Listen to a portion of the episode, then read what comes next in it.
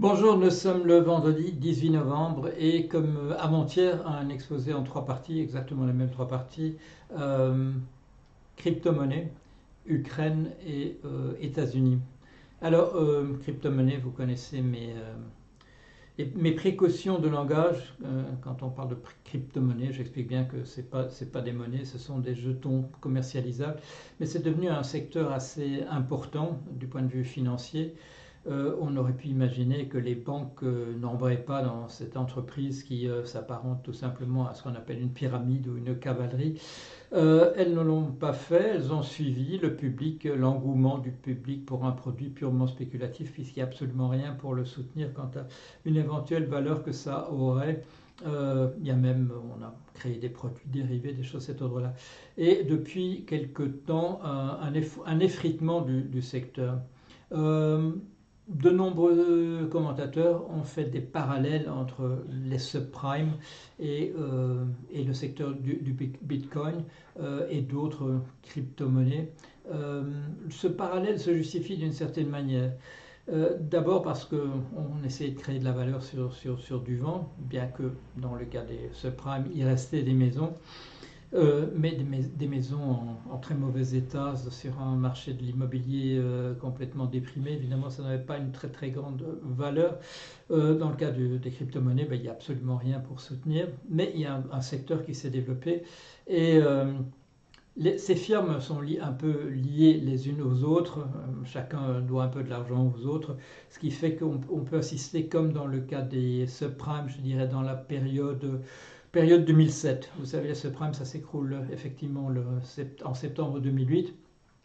Mais je crée mon, propre blog le 27, 27, février 2007 en annonçant un, un, effondrement sur le marché des titres subprime. Donc il faudra un an et demi pour que, voilà, pour que l'effondrement, euh, pour que la phase finale de l'effondrement ait lieu avec la, la firme Lehman Brothers. Mais entre, février 2007 et septembre 2008, il y a un long effondrement avec des, des pans entiers qui tombent à, certains moments, une, une, précipitation évidemment au début de l'année 2008 qui culminera dans le, les événements de septembre de 2008 quand l'effondrement du secteur euh, subprime enchaîne le système financier dans son ensemble dans sa chute, excusez-moi.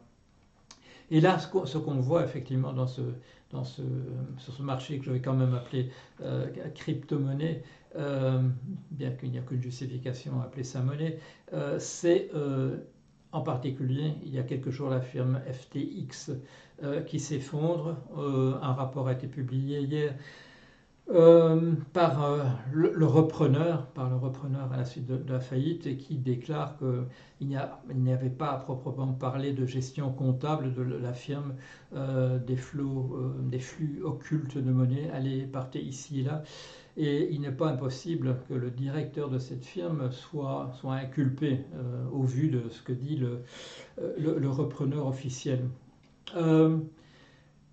D'autres, d'autres, une, autre firme est, est, tombée hier et on a le sentiment qu'on a affaire à un, jeu de domino euh, qui pourrait bien reproduire dans sa, voilà, dans sa mécanique, dans sa dynamique, ce qu'on a vu sur le, dans le domaine des, subprimes. C'était donc en 2008, c'était donc en 2007-2008, il y a 15 à 14 ans euh, d'ici.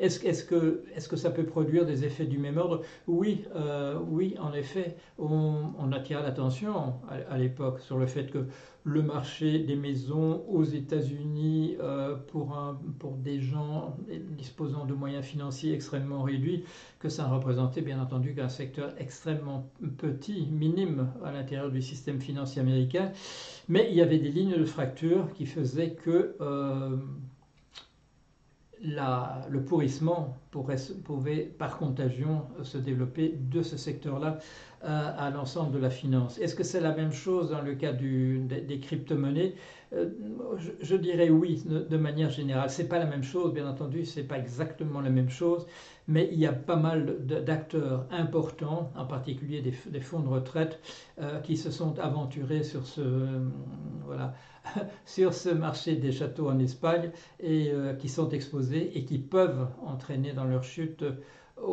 d'autres choses avec eux. Comme on l'a vu il y a quelques semaines en Grande-Bretagne, quand, euh, quand une, une politique hein, proposée par Madame Truss, qui est très brève, Premier ministre, une exonération d'impôts considérable pour les, pour les plus riches avait produit de manière assez indirecte, mais très sensible, euh, un effondrement du, euh, du système des, des, retraites privées. Bon, c'était pas visible. Je dirais ce type de, de, ligne de fracture n'est pas visible en, surface très aisément. Il faut très bien connaître le secteur pour pouvoir avoir prédit quelque chose de cet ordre-là, mais ça a eu lieu. Ça attire notre attention sur le fait que ces crypto-monnaies se retrouvent à peu près partout maintenant. Euh, il n'est pas impossible qu'on voit des, lignes de fracture se développer comme on a vu dans le cas des subprimes il y a, il y a donc euh, une, quinzaine d'années. Euh, pour l'Ukraine, bien peut-être de bonnes nouvelles. On a, en particulier, depuis que je vous ai parlé, on a échappé à une guerre thermonucléaire mondiale généralisée, ce qui est quand même pas mal, il faut quand même le signaler quand, euh, euh, quand, deux personnes ont été tuées en, Pologne par des armes dont il n'était pas très clair au, départ, je crois qu'on n'est pas encore tout à fait sûr. Euh, L'Occident a déclaré très rapidement qu'il s'agissait en fait d'armes ukrainiennes qui étaient tombées par accident, accidentellement sur, sur la Pologne après quelques heures quand, pendant lesquelles quand même c'était de manière assez unanime la, la Russie qui était jugé responsable, en, particulier parce que y avait les armes tombées en Pologne ayant tué des personnes étaient de fabrication russe, mais l'armée ukrainienne possédait en grand nombre des, euh, munitions de, ce type-là. On est passé très près de, je dirais, d'une escalade dans les déclarations euh, heureusement, euh, Biden en particulier a dit très très rapidement euh, qu'il ne s'agissait pas d'armes russes permettant de, voilà, de, de, désamorcer une crise qui pourrait risquer d'être une déflagration mondiale. C'est quand même curieux qu'on doive dire des choses comme ça sur un, sur un ton assez détaché parce que voilà, ben finalement c'est un incident, un incident. La possibilité d'une guerre thermonucléaire généralisée euh, à laquelle on échappe de peu est considérée aujourd'hui comme un, comme un incident mineur dont on ne reparle plus euh, deux, jours plus tard. Euh, par ailleurs, hier au G20, quand même quelque chose d'important, le fait que la, le fait que officiellement l'Inde et la, et la Chine prennent leur distance par rapport à la Russie devant une, déclaration quasi unanime du G20 condamnant euh, l'invasion de l'Ukraine de par, par la, Russie. Euh, il y a de, des trésors de diplomatie qui ont été réalisés. Euh, c'est une bonne chose. il paraît que M. Xi Jinping a donc dit à M. Poutine qu'il était hors de question que la, si, la, Russie voulait continuer d'être appuyée d'une certaine manière par la Chine, euh, il était hors de question de recourir à des armes de type euh, euh, thermonucléaire sur les territoires de, l'Ukraine. Donc, signalons une bonne nouvelle, deux bonnes nouvelles du côté de l'Ukraine et de la géopolitique. C'est pas si souvent qu'on en reçoit. Du côté américain, on a les résultats maintenant de la, je veux dire par rapport à, moi vous parlons il y a deux jours, on a maintenant des résultats quant à, l'Assemblée nationale. Euh, il y aura une majorité du Parti euh, républicain, une mince majorité, mais une majorité quand même. Et euh, je vous rappelle, il y a quelques jours, la déclaration qu'au au niveau du Sénat, ce serait le Parti démocrate qui l'emporterait. Madame Pelosi, qui a été très longtemps voilà, à la tête de la délégation démocrate à l'Assemblée nationale euh, a, décidé, de, se retirer. Elle a 90 ans, ce qui justifie quand même peut-être l'envie de, ralentir un peu le tempo, d'autant que son mari, comme vous le savez, a été attaqué violemment euh, au domicile, par, à, leur domicile à San Francisco, par quelqu'un qui cherchait à l'atteindre, elle. Euh, signalons au passage qu'il n'y a pas eu de mort durant les élections.